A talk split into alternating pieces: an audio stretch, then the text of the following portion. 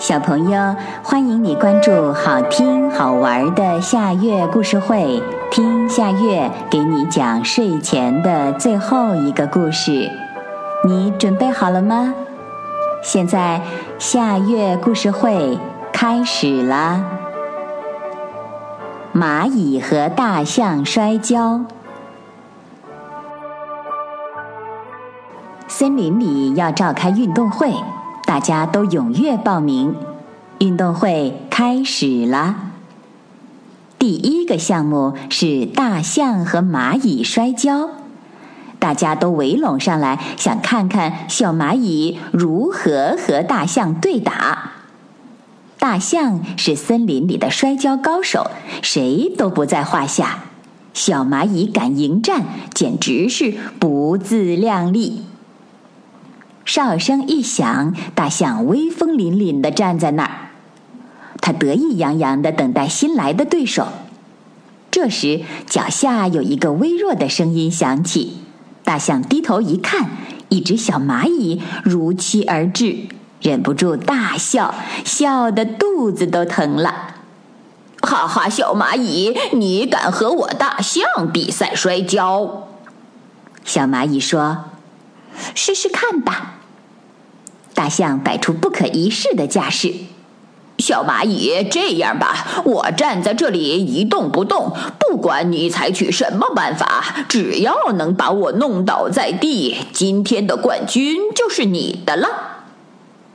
于是，一场蚂蚁对决大象的摔跤比赛开始了。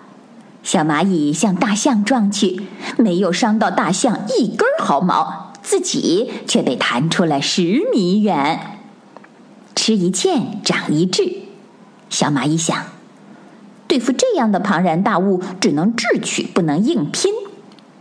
于是，他停止了无谓的攻击，想着对付大象的妙法。过了一会儿，小蚂蚁计上心来。它从大象的脚上爬到了大象的腋窝上，用触角、手脚挠大象的痒痒。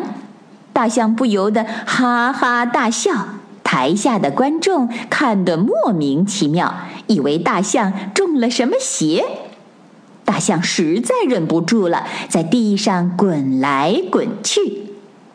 小蚂蚁爬了出来，裁判员举起小蚂蚁，用洪亮的声音说。我宣布，本场摔跤比赛的冠军是小蚂蚁。比赛结束后，大象惭愧地对小蚂蚁说：“蚂蚁老弟，我真是服了你，我输得心服口服。你善于动脑筋，而我呢，十分骄傲。”今天我才知道什么叫人外有人，天外有天。小蚂蚁谦虚地说：“大象哥哥，我只不过是投机取巧罢了，击中了你的弱点。你仍然是摔跤场上的老大。”哪里哪里！大象连声说道：“真是不摔不相识。”一大一小成了忘体交。